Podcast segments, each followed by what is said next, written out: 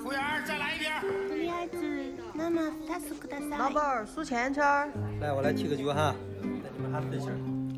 喂喂喂，你们干啥干啥？让我尝一下。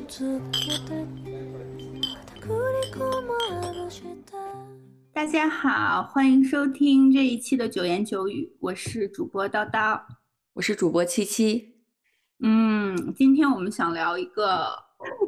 怎么该怎么形容这个主题？反正今天我们的主题是条纹，是一个是一个我自己一直觉得就是是一类我想聊的主题，就是某一个关键词，然后进行发散性的聊天。然后我提出这个主题的原因，是因为我和七七都是条纹衫，就是条纹衣服的深度爱好者。我们两个都有很多条纹的衣服，而且一起去逛街的时候，就是会对一件条纹衫爱不释手。嗯，所以我就觉得这应该是一个挺有趣的话题。但是在准备资料的时候，就发现，就是就某一个关键词展开讲讲，是一件很难的事情。就深深的感受到了自己的知识储备如此不足，我甚至。这次都打印出了我的播客讲义，不然感觉完全记不，就是记不全自己到底要讲什么。嗯，这个就属于那种命题作文，就感觉会比较困难，不像我们之前是就就一个社会事件之类的，你会有很多感受。但是条文它其实是一个还蛮难的一个发散点。对你可能不会。就他有什么感，因为你很难谈对他有什么感受，他不是某一个让很能激起你，比如说道德思考或者情感思考的一个东西。嗯，所以我这自从我提出这个话题之后，然后我们在过去的一个星期，我都在疯狂的经常各种在听播客、查资料，然后看知乎。嗯，就感觉又学到了一些没什么用的知识，所以今天就把这些没有什么 用的知识，今天就把这些有关条文的没有什么用的知识分享给大家。对，分享给我们少的可怜的听众。是的，我们少的可怜的听众好像又少了一些。我其实前两周就发现了，然后我就想说算了，就不要跟你提了，太打击士气。是的，我发现我们的订阅量就是最近一直停滞不前，甚至还有一点点下降。对，不过哎也不重要，我们先做个一百期再说吧。是的，那我们就来说今天的条文吧。嗯，我想到了条文之后，我就首先去了解条纹衫是怎么来的，因为我们就说到这个，就经常会提起国潮海魂衫。嗯，这个等等一下再详细讲讲。然后，因为想讲到这个了之后，我这个星期脑子里都在转各种什么东西是条纹的。然后就想到，除了很常见的动物，想到了斑马，然后随后想到了斑马线。嗯，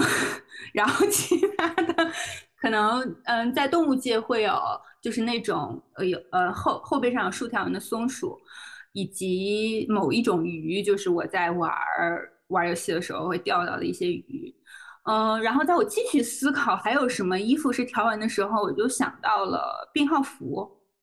嗯，所以我就去搜一搜，但病号服一般情况下是竖条纹，就是蓝白相间的那种竖条纹嘛，所以我就我想了一下，我好像不太有竖条纹的衣服，就是我的条纹衫虽然是有粗有细，然后各种颜色，但是我好像比较少有竖条纹的衣服，所以就去看了一下为什么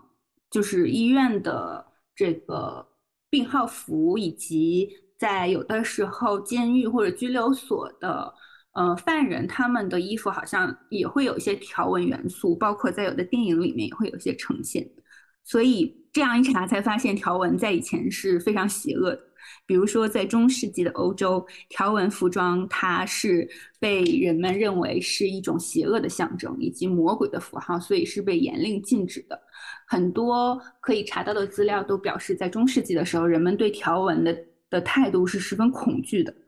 嗯，比如说在一二九五年，伯尼法斯八世，其实我也不是很知道这个人是谁，但是他禁止任何教徒穿条纹服饰啊。我觉得一个大的背景是中世纪是教会统治的时代，所以呃，人们的思想显然是比较保守以及非常被禁锢的。呃，当时的话，在中世纪。简单来说，条纹是被视为亵渎神灵的衣服，原因是因为圣经中的一句话，就是不可用两样掺杂的料做衣服穿在身上。所以说，当时呃，人们对这句话有很多不同的解释，包括是不能穿两种质地的、两种颜色的或者两种纹路的。嗯，就是有很多很多的解释，但是经过一段时间的演变，慢慢的就是两种颜色混合的条纹就成了这种描述的定论。于是大概就是从公元前的那段时间开始，呃，避免使用条纹就成了一种习惯。所以，比如说在当时的很多绘画和文学作品中，塑造反面人物最简洁有效的办法就是给他们穿条纹衣服。所以，如果我还继续穿越回中世纪，可能就是会把当做。女巫，对，架在火上烤，会被烧掉。对，因为当时就是像这种反面人物的典型，可能就包括小丑、女巫，然后刽子手等等这样。哦，甚至在当时，像斑马这样的条纹动物也被视为是撒旦派来的野兽。以及我想想啊，我刚才说到了这些反派人物，可能还包括其他的，也包括奴隶、囚徒、刽子手、妓女。还有麻风病人等等，所以这样的人被认为是跟条纹图案一样是扰乱了秩序的人。嗯，我最开始看到还觉得挺惊讶的，就是当然我看到是因为圣经中有这样的描述，想到当时教会的一个统统领的作用，感觉大家有这样的信仰可能也不奇怪。然后还有一些社会层面的原因，就是条纹在当时相对于其他图案来说，条纹过于显眼，所以在呃公众层面上，人们就很害怕条纹，因为。这个图案特别显眼，也就意味着它特别显得特别有冲击力，在视觉上特别有冲击力，然后特别容易吸引其他人的注意力。因此，如果在一群人当中，大家都穿着是纯色布料或者是其他花纹的衣服，可一个穿蓝白条纹的衣服的人就会马上被注意到。因此，这种特别醒目的特质。呃，有一个另外一个分支，就是演化成了囚服，就是因为条纹的衣服过于醒目，所以会给囚犯穿这样的衣服。如果他们想要越狱，他穿着条纹衣服在外面的话，很不利于躲藏，也很容易被发现。对，所以呃，当时在这种啊，再说回我的主要的分支，就是条纹过于显眼的这个特性。嗯，就是当时因为在基督教专政文化的思想之下，人们。都很反对，比如说是呃装饰自我的欲望、强烈的表达欲这样的一些想法，都被认为是邪恶的。嗯，所以说张扬个性，甚至直接被引申为是对于神的大不敬。因此，当时的条文就有这样的，嗯，引发了这样的一些社会上公众们对他的看法吧。就是第一，他亵渎了神灵，亵渎了圣经；第二，因为过于显眼、过于张扬个性，所以穿它很容易被别人。另眼相待，嗯，这也是他后来被发展成海魂衫的原因吧，就是因为在海面上嘛，如果你都穿白色纯色的衣服，很容易被忽略掉，所以你穿条纹的话，如果你不慎落水了，就会呃第一时间被大家发现，很容易被救上来。嗯，我现在现在完全不会觉得条纹有什么显眼的，就已经过于日常。对啊，你现在去优衣库，基本上就是格子条纹、纯色波点、印花图案，基本上就是这些吧。对，是的。其实我昨天就是在想了想你说的这个条纹，我就忽然想到了一个以前就是非主流年代大家很流行的一个头像，就是一个头发蓬蓬乱糟糟的一个男生，然后穿了一个海魂衫，戴了一个红领巾。他其实我后来想了想，他其实是《魔岩三杰》里何勇的那个形象吧？应该哦。对，因为我后来就是昨天又回顾了一下那个魔岩三杰红磡演唱会，然后就发现，哎，何勇当时就是这样一个形象，就是他系了两根红鞋带吧，应该是，应该不是红领巾，然后穿了一个蓝白条纹的海魂衫，就在当时看起来就是一个非常反叛的一个打扮。是的，是的，所以在八十年代，海魂衫也挺反叛、很前卫的。对啊，那时候感觉非主流很喜欢穿海魂衫、穿吊裆裤，然后烫那种烟花烫，就把头发烫得很蓬。嗯，对啊，那那个时候好像大家都很喜欢这样穿，就是那因为再往前想的话，大家都是穿什么深蓝色、深绿色的套装，不会有什么花纹。那其实跟中跟中世纪的那个判断是一样的，就是条纹的衣服显得特别醒目，而且确实蓝白条纹。会更加非常醒目。而且它也确实显得还蛮青春的呀，就是，嗯，对啊，就有有一种大家不都说现在就一到夏天就会看到各种条纹衫配浅色的裤子，看起来就很南法或者很日系的风格。哦，对对对我最近一打开衣柜也是觉得啊，真的条纹有点太多了。就我本人是一个很喜欢各种圆点、条纹和格子的人，就可能跟我所处的行业有关，因为我在互联网行业。就我周围的同事们，男尤其是男同事们，就真的很喜欢穿格子衫、条纹衫以及公司发的衣服。公司发什么衣服？我们公司很喜欢发衣服啊，你知道这种互联网大厂都很喜欢发印了自己公司名字的衣服啊。哦，对，基本上我看他们穿的就是这三类衣服。嗯、我后来琢磨了一下它的原因，可能对于程序员来说，就是你穿纯色嘛，就是它又不够有个性，所以感觉穿条纹嗯或者穿格子，起码它是比相比起纯色 T 恤来说，稍微有有点个性，但又不至于太张扬。然后呢，如果你穿一个条纹的衬衫或者一个格子的衬衫，就显得首先没有白衬衫那么的拘谨，就不像那么那么像卖保险的，嗯，随意一些，对，随意对，稍微就是所谓的 casual smart 嘛，你就感觉你好像去正式场合也是 OK 的，然后在一个休闲的场合也好像不是会很奇怪，不像西装白衬衫那么显眼。所以它就属于一种处于正式和非正式之间的一个状态，所以我就觉得大家就是职场人还挺喜欢穿条纹衬衫或者格子衬衫的原因，大概就是这样吧。职场中的男士可以穿的衣服也很少啊，他总不能穿一个费尔岛提花然后去上班，穿个那种夏威夷穿 海岛衬衫，对，或者穿海岛衬衫，或者秋冬季节穿那种英国的什么费尔岛提羊毛提花，就是显得可能有点过。讷的。我说我，对对对，那你看那个《生活大爆炸》里面，他们基本也都是这样啊，就是一个短袖里面搭一个长袖，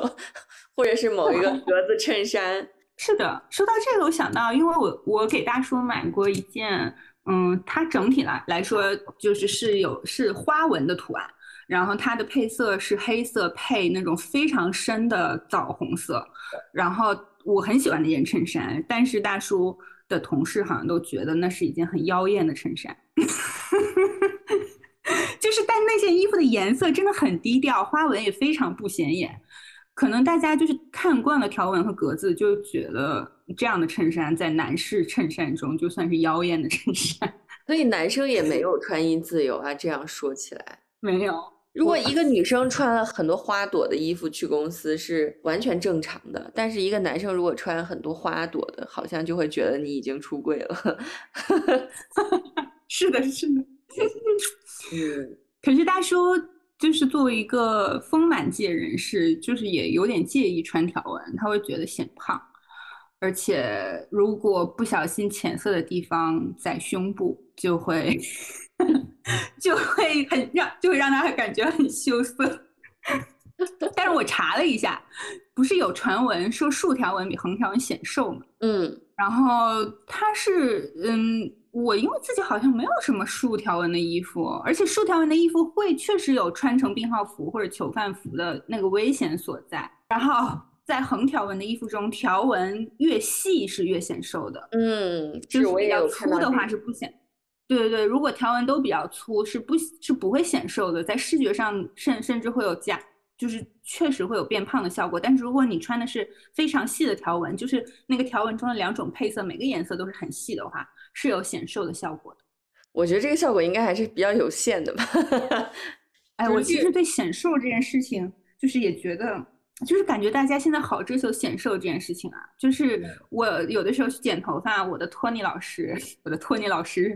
就是我可能在我给他描述要剪什么发型的时候，他就说我知道了，把你的脸显得小一点。我说我也不是很有这种需求，就是他已经默认了大家就是女孩子去剪头发都要剪一个把脸显得小一点的发型。贞子那种嘛，就直接没脸，直接是个就是前脸背头，的 露出的部分小一点就会显得。只只露出一只眼白这种。对，的确穿条纹衫会给人一种好像有打扮，但是又不会那么费心去打扮，就有一种很休闲、很自在的感觉。对的，而且你这么一说，我确实感觉穿条纹衫会显得有一种青春气息，或者是干净文艺的气息。我也不知道大家喜欢穿条纹衫的人会不会因为“文艺”这个词感到冒犯。对啊，我连睡衣都是条纹的，就是我现在白 天穿条纹衫，然后睡觉也睡衣也是条纹衫，就是我完全是无意识的。包括我给我女儿买的衣服也是条纹的。然后我今天仔细看了一下，我老公也穿了一个很细的条纹的紧身的 T 恤。那你会注意买不同颜色或者粗细的条纹吗？呃，也不会，我就是总归看到条纹就会，就是条纹、格子、波点，我都会很喜欢。格纹我也很喜欢，我也有很多格纹。波点我好像觉得还不是很容易，像像比较另外两种来说，感觉没有那么容易驾驭，所以好像我比较少买。因为我之前不是很喜欢那种欧式复古的那种穿搭，就是以前美国家庭主妇那种，他们不是就很喜欢穿那个裙子上面是大圆点啊？是的，是的，是的，对对对，所以我之前有一阵喜欢那种穿搭风格的时候，就经常买各种大圆点、小圆点的衣服。哦，嗯，但是因为就是看过草间弥生的展之后，我就会有一种波点等于酷女孩的感觉。然后就觉得好像我驾不是很能驾驭那种风格，所以哦，草间弥生的展也真的很震撼，就是波点多到就太晕，看到眼晕。我们来说说今天喝的酒吧，我先说吧，我现在在喝的是都美人。听我们节目的人可能会记得我以前推荐过吴美人，就是它也是山肺的清酒，然后这个都美人也是山肺纯米的清酒。呃，它是也是在冰库，它用的是冰库县的五百万担的米，然后它是没有经过过滤的，嗯，然后就是会有一些微微的气泡感，在喝的感觉上，非常抱歉的是，以我浅薄的鉴赏水平，我是觉得和吴美人喝起来给我的味道差不多，或或者给我的感觉差不多，就是很清爽的乳酸菌的味道。但是我在它的购买界面上有说，就是也可以热着喝，然后可能酸味会更明显。但是因为今天上海好热，就是已经感觉有二三十度了，所以我就还是冰着喝的。然后说到这个，就是如果大家打算喝山肺的清酒的话，建议大家去买一支就是郁金香杯，就是那个杯的形状就是一一朵郁金香花的形状，你可以搜。嗯，比如说威士忌品鉴杯也能搜到，或者清酒品鉴杯都能搜到。因为我觉得这个杯子就是它形状很特别，然后杯子比较薄。我觉得相比于我之前在家用我普通的杯子喝酒，喝这个清酒，味道还是有很大差别的。也不是有很大差别，反正还是有点差别。嗯，我今天喝的这个就是一款干白葡萄酒。然后它是一个意大利的名字叫瑞恩霞多丽，瑞恩。然后它的英文是 M M G G Chardonnay，然后是西西里产的。嗯，我觉得就是正常的佐餐酒吧，没有很惊喜，所以也不是特别推荐。那我还是要推荐这个都美人，而且你记得吗？就是这个也是上次那个 Vinism 的老板，我不是跟他说我喜欢吴美人，他说他觉得都美人也很好喝。所以我在买酒的时候，正好看到有这个都美人，我就买了这个都美人。其实本来也想等七七来的时候一起喝，然后可是昨天就觉得昨昨天被疫情弄得一阵沮丧，就周因为星星期五要出去做核酸，然后大叔也去做核酸，然后就陆陆续续听到身边的好几个人都被封了，我就感觉一阵气急败坏，觉得反正七七也来不了了。所以正好这瓶酒放在冰箱里，然后就把它喝掉了。因为没喝完，所以今天继续再喝，就觉得也还不错。哦，那我想分享一个知识点是关于国旗的，就是大家有没有注意到很多国旗它也是条纹？哦，是的，是的，是的。实际上就是全世界有三分之一的国家的国旗都是各种条纹，就是横的、竖的。然后它的起因呢，可能就是因为当时可能在十七世纪的时候，荷兰，呃，属于海上霸主的地位。然后它的国旗就是红白蓝三个颜色的条纹嘛。然后其他的很多国家就开始模仿荷兰，所以把自己国家的国旗也弄成条纹。然后后来呢，法国又崛起了，法国就觉得我要跟你荷兰不一样，我就要弄一个竖条纹。所以法国又走的是竖条纹的风格，然后后来很多他们的就是被他跟他们有渊源的国家，可能都会变成各种条纹。然后当时有两个国家，就是呃德国和比利时，就分别在受到荷兰和法国的这种压迫嘛，然后他们觉得我要独立，我要解放我的土地，所以就开始跟荷兰和呃法国分别打仗，呃后来都分别胜出，然后完成了自己的独立。所以比利时和德国的国旗都是红色、黑色和黄色，就分别代表红色是他们独立战争流的鲜血。黑色代表他们之前被压迫的时期的黑暗历史，然后金色就代表未来他们的金色的前程和黄金。黄金，对我没有想到在国旗这么严肃的事情上，大家也会效仿。会啊，当然会啊，而且大家其实都还挺实际的。你看，基本上没有哪个国家会用紫色的国旗，就是因为紫色这个颜料特别的昂贵。它好像要从那种牡牡蛎吧，就是我们说的那个 mussel，mussel 它的那个贝壳里面提取青口贝，青口贝，它好像要花我不知道具体的数量，比如说一千斤才能产出一点点紫色的颜料，所以就是没有国家会用紫色做自己的国旗，是因为它太贵了啊。那应该把那个就是象征未来和希望和黄金的金色就变成紫色啊。这个感觉太贵了象征财富。比如说，大家都一人印一面旗挂在门口的时候，就觉得啊，这实在是太贵了，可能就印不起了。嗯，这个知识也很有趣。那我来继续说，说到刚才不是讲到了条纹在过去的这种被很区别化对待的历史嘛？然后竖条纹的这种历史就很自然的在某一个支线上，然后它发展成了就是。哦，说到病号服，等等一下，让我回去一下。说到病号服，你可能你七七是不是不太看韩剧？我发现韩剧里面的病号服都是小碎花啊，这个我不知道就是我看的也比较少，但是在我看过的一些韩剧里面，不管男男性还是女性病人，都是穿小碎花。就最开始还觉得挺不适应的，后来就习惯了。我之前在我住的妇产科的医院里，我作为非孕妇。的病人，我穿我们都是粉色的呃病号服，然后那个病号服是那种日式浴衣的那种穿法，就并不是我们普通的系扣子的那种，那种可能是为了容易穿脱吧。对对对。所以我也不知道，可能我觉得现在也有一些医院在做出病号服的改革，因为显然它的这个历史的意思其实就是把病人污名化，就像对麻风病人要把他们隔离出去一样，其实也是像好像是为病人平反一样吧，就给他们一个比较公平的对待。所以我觉得小碎花也蛮好的，或者以后改成波点的 波点图案的病号服应该也挺好的。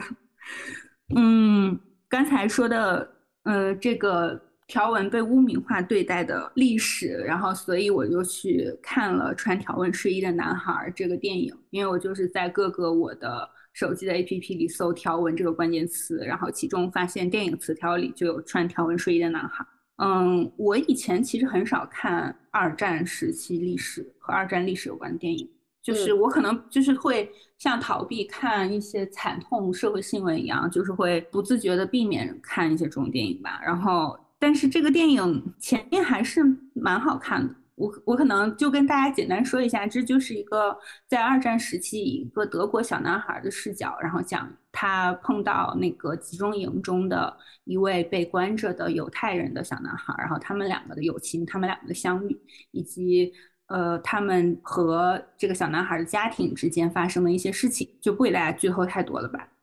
嗯，但是我觉得这个电影看的我还挺震惊的，因为结尾 实在是太过震惊啊！是，那就不得不剧透了，是吧？啊，没关系。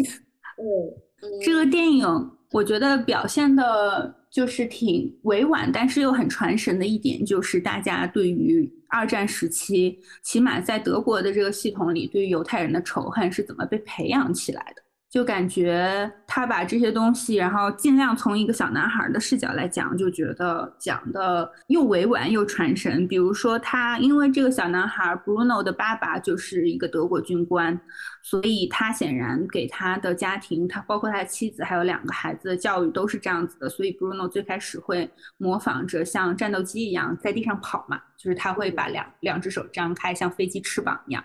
然后他也很崇拜他的爸爸。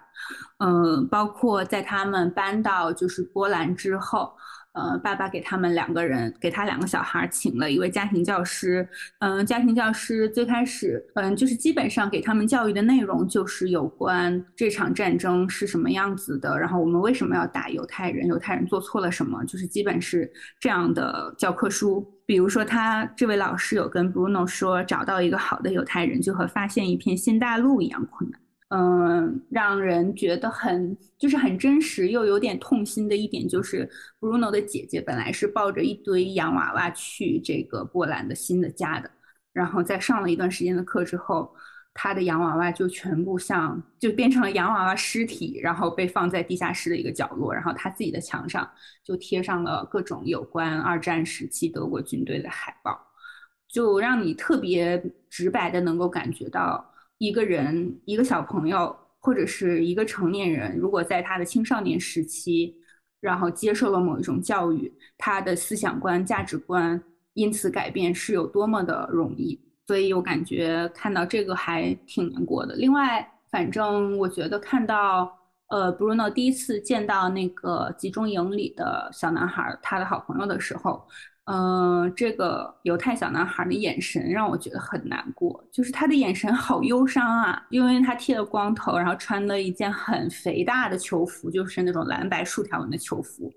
他就抬着头，然后因为阳光有点刺眼，所以微微有点皱着眉头，就感觉他的眼神特别忧伤。然后包括他可能只是知道他爸爸妈妈跟他说祖父母在来的路上生病了，然后就去了医院，然后就没有再回来。就感觉这个历史，就是不管怎么说，我觉得我都是和平主义者。就感觉不管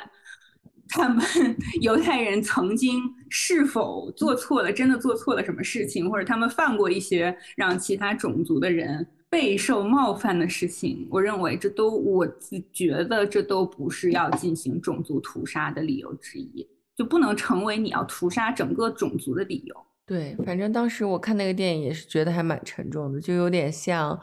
之前看也是描述二战犹太人视角的《美丽人生》，还有包括《辛德勒的名单》之类的。就是你看完那个电影，因为平时比如说我跟我老公一起看电影，看完之后我们会互相交流一下见解，然后我还会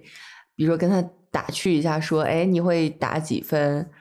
但那天看完那个电影以后，我就无话可说，就觉得，嗯，首先作为一个本来就来自于一个比较受争议的国。国家的国民，再加上，嗯，我现在又是一位母亲，所以看到这种小男孩视角讲战争的残酷的电影的时候，会觉得更加的能够共情吧。嗯，就是可能这些比较沉痛的事情，用孩子的视角讲出来，好像就特别触动人心。嗯，可是我也看到有些影评在讨论说，嗯，就是那个犹太小男孩是不是故意要引 Bruno 进集中营的？啊，是，就也有人，就我也我也有看到这样的影评，但我觉得什么人看到什么样的事儿吧，就是同样一件事儿，不同的人就会看到不同的看法。一把刀给厨师是做菜的，给杀人犯就是用来杀人的嘛。所以，嗯嗯，那你觉得 Bruno 的爸爸在这件事情之后他会怎么样？你设想一下。我觉得他还是会继续当他的军官，甚至会更严厉的处决那些犹太人。因为他们会觉得，可能他会觉得是他们害了他儿子。是的，就更加印证了他对于，呃，所有犹太人都是恶魔的这个印象。嗯，我又去查了一些资料，包括为什么犹太人在历史上被屠杀这么多次，以及国内的犹太人，就是中国国内也有一些犹太人，然后他们可能会怎么想要去圣地朝圣。但是我觉得这个问题太复杂了，我没有知识丰富到 可以谈论它的程度，所以我觉得就说到这为止了，就只是跟大家，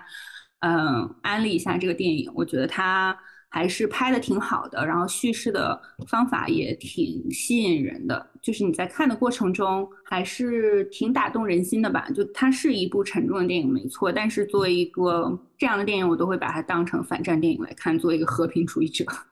好吧，接下来就再给大家分享一些有关斑马的没有用的知识。为了这个，我就查了很多斑马，然后也看了赵忠祥老师配音的早期的斑马纪录片。所以跟大家说，嗯，比如说在肯尼亚，在非洲，斑马是非常分布比较多的一个区域。然后我们通常看到的斑马是叫做格兰特斑马，然后另外一个种群的斑马叫做格雷维斑马，也叫细纹斑马。格雷维斑马一般都在肯尼亚的北部生活，然后它的，呃，它喜欢独自生活，也比一般情况下我们看到的斑马体型要大。但是格兰特斑马就是我们。在动物园会看到那种斑马吧，然后它们是一种群居动物，它们的一个种群一般都是有一只雄性斑马和两到六匹雌性的斑马。呃，这个种群的首领显然就是这个雄性的斑马，但是雄性斑马并不是说它可以最先享受最好的青草，或者是它可以支配所有人所有的斑马，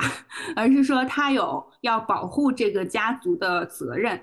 嗯，那他选中的第一个配偶啊，雄性斑马从五岁的时候就可以开始交配了。那他选中的第一个配偶就是他的，就是后宫的首领，也就是雌性斑马的首领。然后他在后面会显然要充分的发，嗯，充分的将自己的遗传基因遗传下去，所以他可能还会再有另外几批配偶。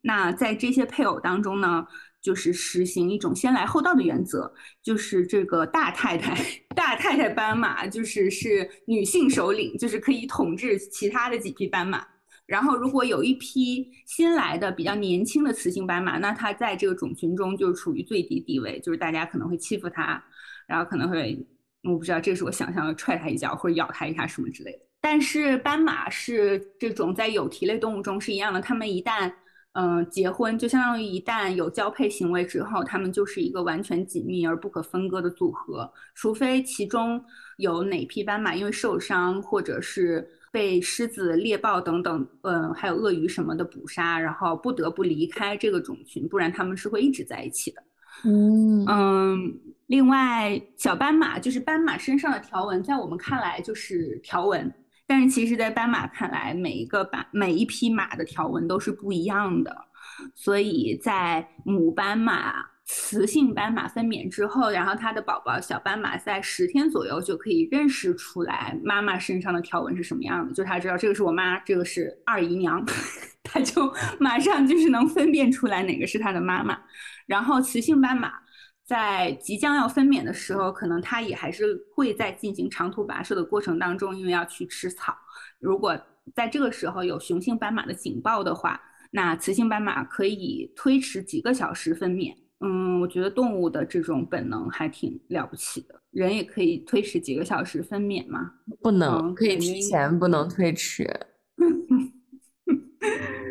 然后斑马在它成年之后，两岁之后就会自动离开它的族群，就是不用，不管是雌性还是雄性，都会自动离开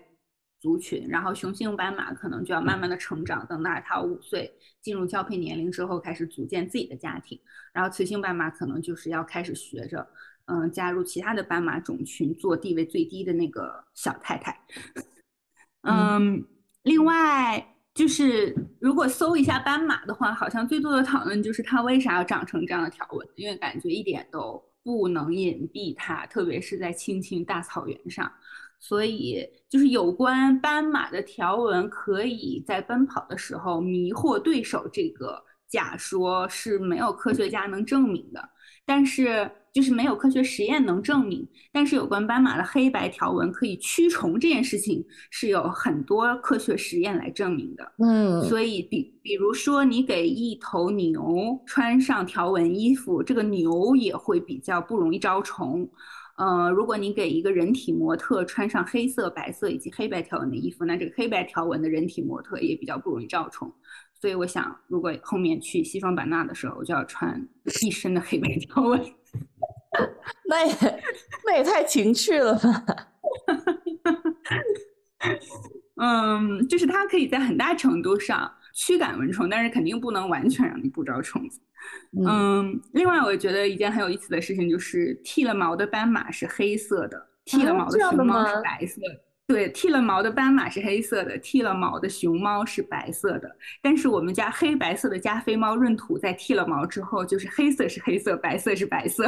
这好神奇啊！这个我不知道哎。是的，嗯。然后反正猫和动物好像就是这样，就是老虎在剃了毛之后也还是有它的条纹的，但是但是斑马因为它的胚胎是黑色的，然后它是慢慢发育发育，黑色素不够用了，就墨水不够用了，然后它可能进化出了条纹，所以把它剃了毛之后，如果你把它毛全部拔光，就是一只黑色的马。嗯，这样的没有用的知识又增加了。对，这就是我要分享给大家的有关斑马的小知识。嗯，我可能没有什么知识要分享，我只是觉得大家都应该去看一下魔岩三杰的红开演唱会，因为那真的是中国摇滚史上最重要的一个时刻。嗯，嗯，说到这个，我也想到之前你去音乐节的时候，就因为在门口会有痛痒的粉丝团，然后他们就会给大家都发红领巾。对对对，我还会把头发扎成哪吒。啊，对对对，这就是感觉是去音乐节的。拉风发型，对啊，我就记得，嗯，每次去听 live，就还是会觉得很感动。就哪怕有一些歌你没有听过，你不会唱，但是现场的氛围就是会让你觉得特别的开心。然后你要跟别人用一样的频率去跳动，这件事非常重要，这是你不被踩脚的一个秘诀。然后别人如果开火车，你要不然就离很远，要不然就跟他们一起开，你可不能站在火车旁边，就就可能会被十几个人各踩一脚。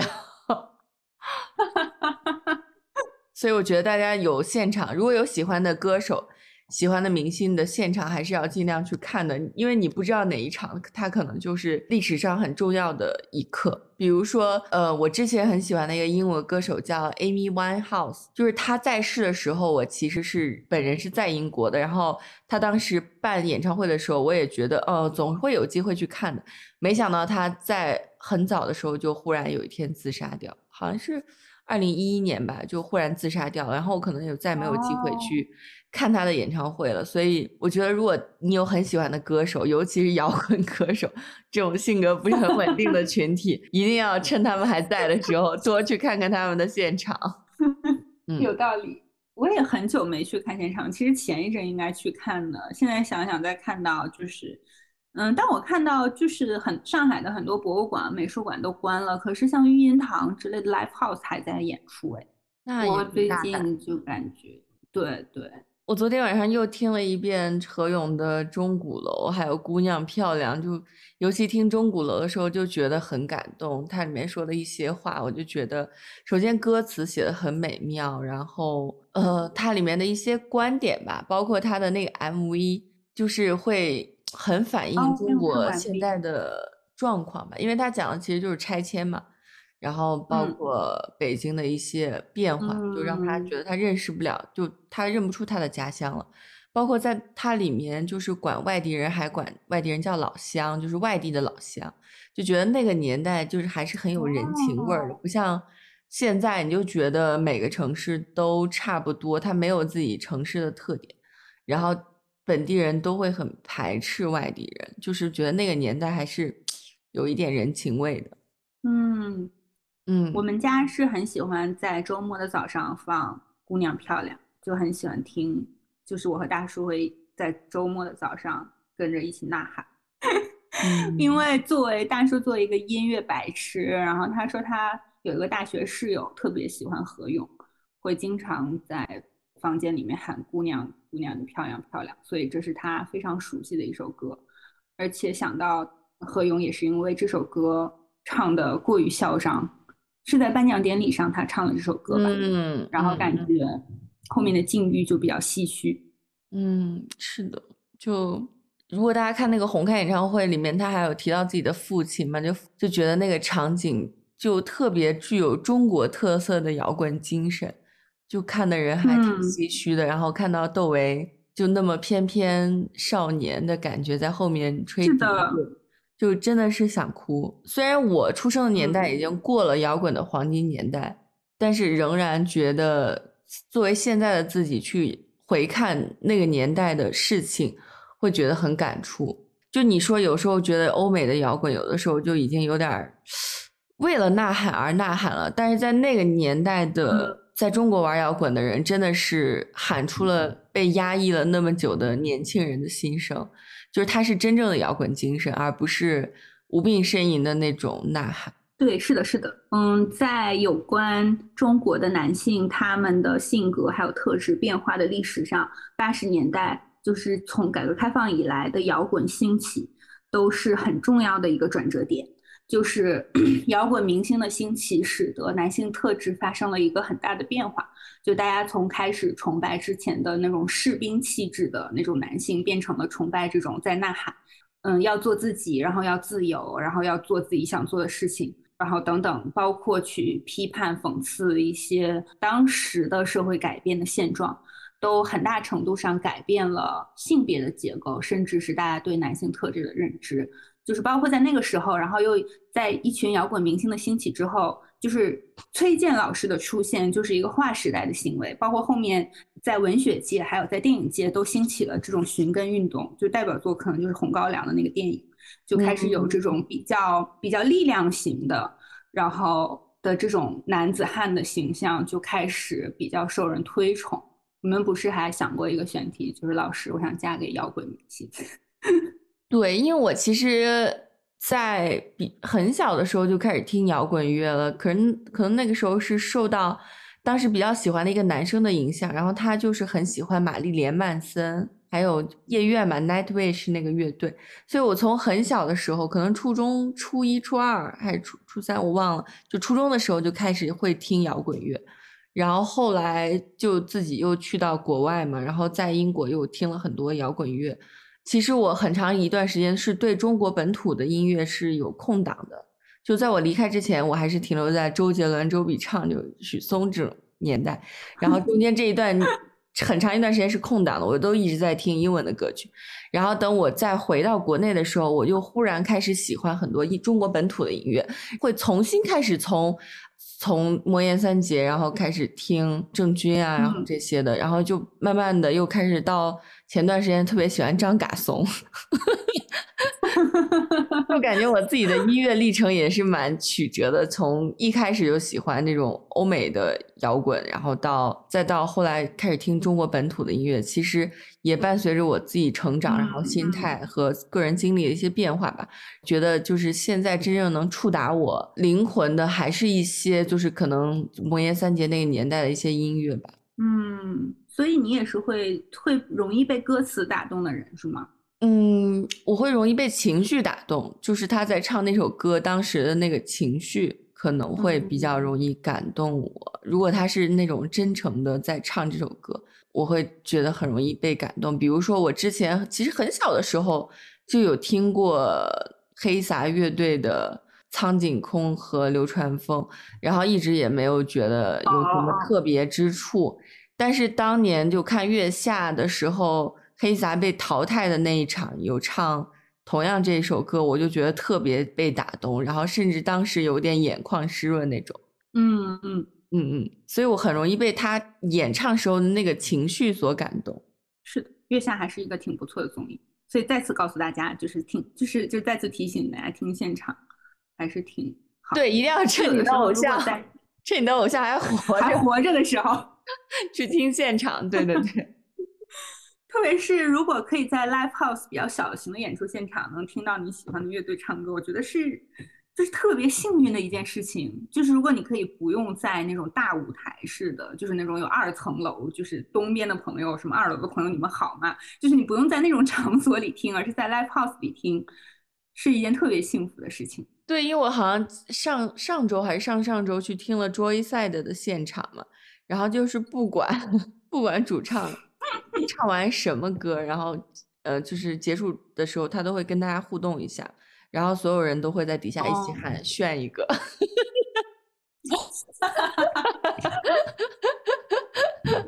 然后他就一直喝酒嘛，在唱的时候，对对对，然后他就一直在那边狂喝啤酒，特别的搞笑。我去听过好几次，我很喜欢的一个。道士乐队，然后他们叫秘密后院，然后因为呃我从好多好几年前就喜欢他们了，所以也听过很多他们的现场。然后因为我我跟七七说过，因为我的偶像们的宗教信仰过于复杂，就导致我一会儿要去跟着秘密后院研究道教，然后有的时候李红旗又在。唱他的圣经，所以我又要去读一下圣经。但是秘密后院的大叔，主唱大叔，就是每次喝酒就是会拎着一瓶白酒上台，然后再间歇就直接灌一口。什么酱香型的吗？我觉得他应该真的是提着一瓶白酒，就是在我过去几次看的时候，他都是提着一瓶白酒上台。那你所以也很馋。他们是一个民谣吧，我觉得是一个本土的民谣乐队，但是会用一些，但是他唱的歌曲就会有一种苍凉感，所以我我也很喜欢。嗯嗯，好呀，我们今天这期节目始于条纹，终于摇滚。对，也挺好的，毕竟我们最开始 Q 的是海魂衫，最后还是由海魂衫 Q 到了摇滚。对，还是终于就是回归到了一种反叛精神。嗯嗯，好呀，那我们今天就先聊到这里吧。对呀，希望大家在人到中年、下颌骨被磨平了棱角的时候，还能两眼带刀。对，还能做到外圆内方，而不是泯然于众人。就外方内方也可以。外方内方。对。那行，今天就这样吧，谢谢大家。好，下次再见，拜拜。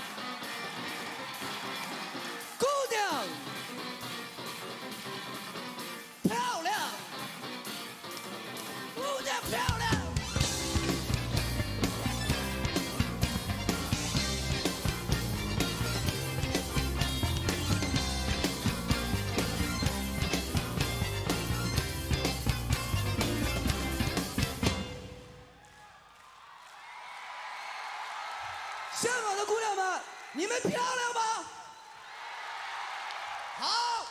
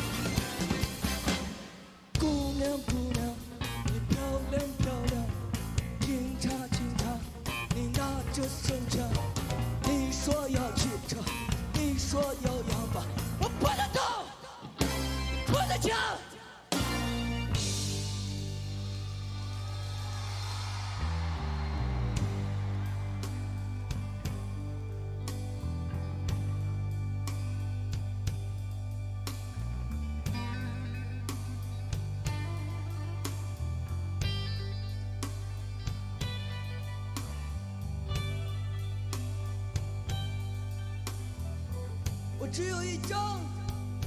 吱吱嘎嘎响的床，我骑着单车带你去看夕阳，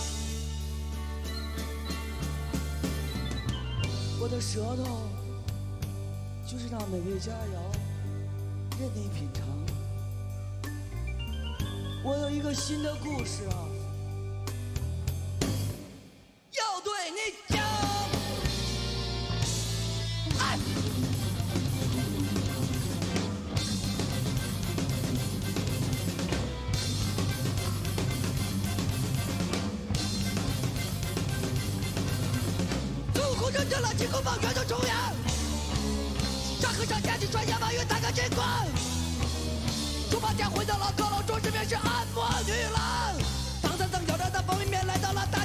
大街上，